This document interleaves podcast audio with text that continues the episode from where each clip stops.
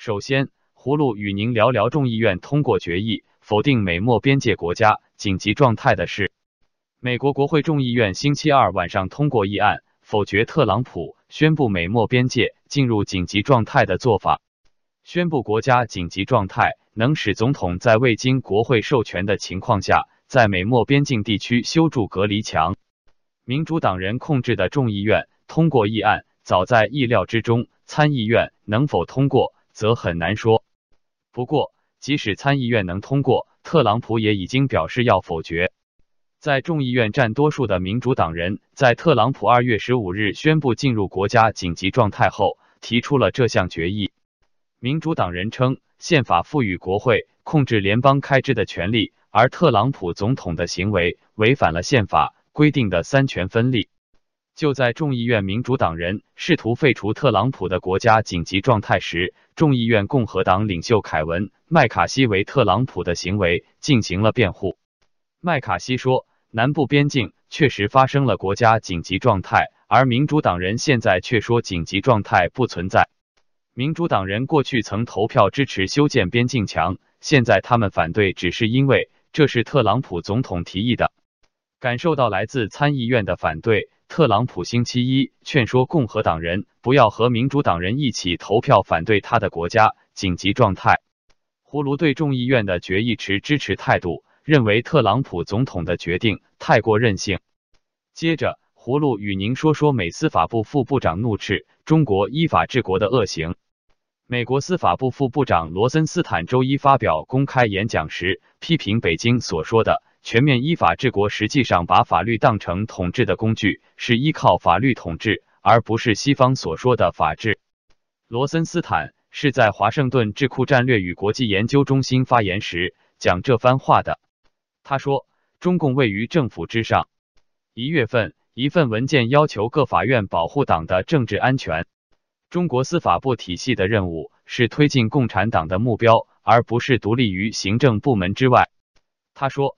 在中国，公民在审判前被司法系统以外的部门拘押，已成家常便饭，而且被法律允许。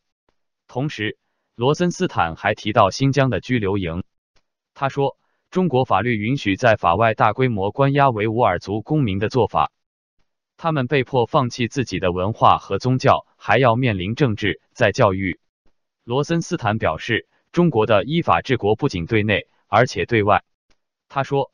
中国看来，在通过关押外国公民作为报复或给有关国家施加政治压力的手段。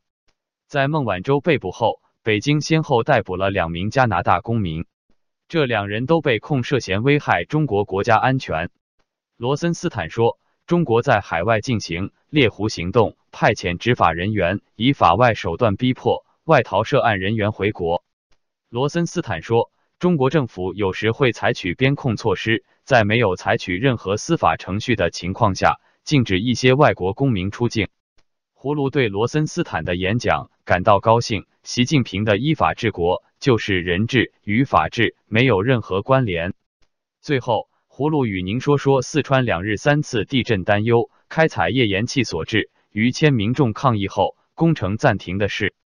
据中国地震台网测定，四川自贡市荣县二十四日清晨五时三十八分发生一次四点七级地震，及至昨日，该区于上午八时四十分和下午一时一十五分再发生四点三级和四点九级地震，三次地震的震源深度均为五千米米。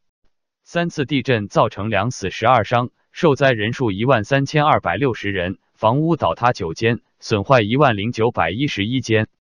而受灾最严重的高山镇，二百七十多户居民要在帐篷过夜，不少不在震源附近的居民亦有震感，室内物品明显有摇晃。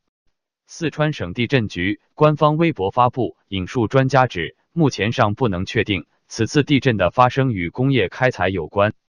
专家续称，此次连续发生地震的震源深度都在五千米左右，人类工业开采活动。达不到这深度，从目前情况看来，仍然属于天然地震。但当地民众质疑，该地地震不断，与开采页岩气有关。专家言论未能平息民众疑虑。有民众在网上表示，自二零一六年自贡开采页岩气后，当地就地震不断，导致人人自危，纷纷反对，但政府不为所动。于是，当二十四日地震发生后，有人再次上街抗议，及至二十五日，再发生两次地震，人数才多起来，有超过一千人参与游行，有人手持写着“保卫家园，抵制页岩气开采”的横额前进。不少民众聚集在荣县政府大楼外与警方对峙，部分人更欲推倒大门铁闸。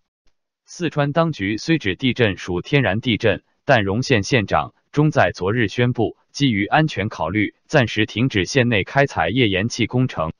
胡卢认为，四川当局暂停开采页岩气的决定是正确的，人民的生命高于经济发展。好了，今天就聊到这，明天见。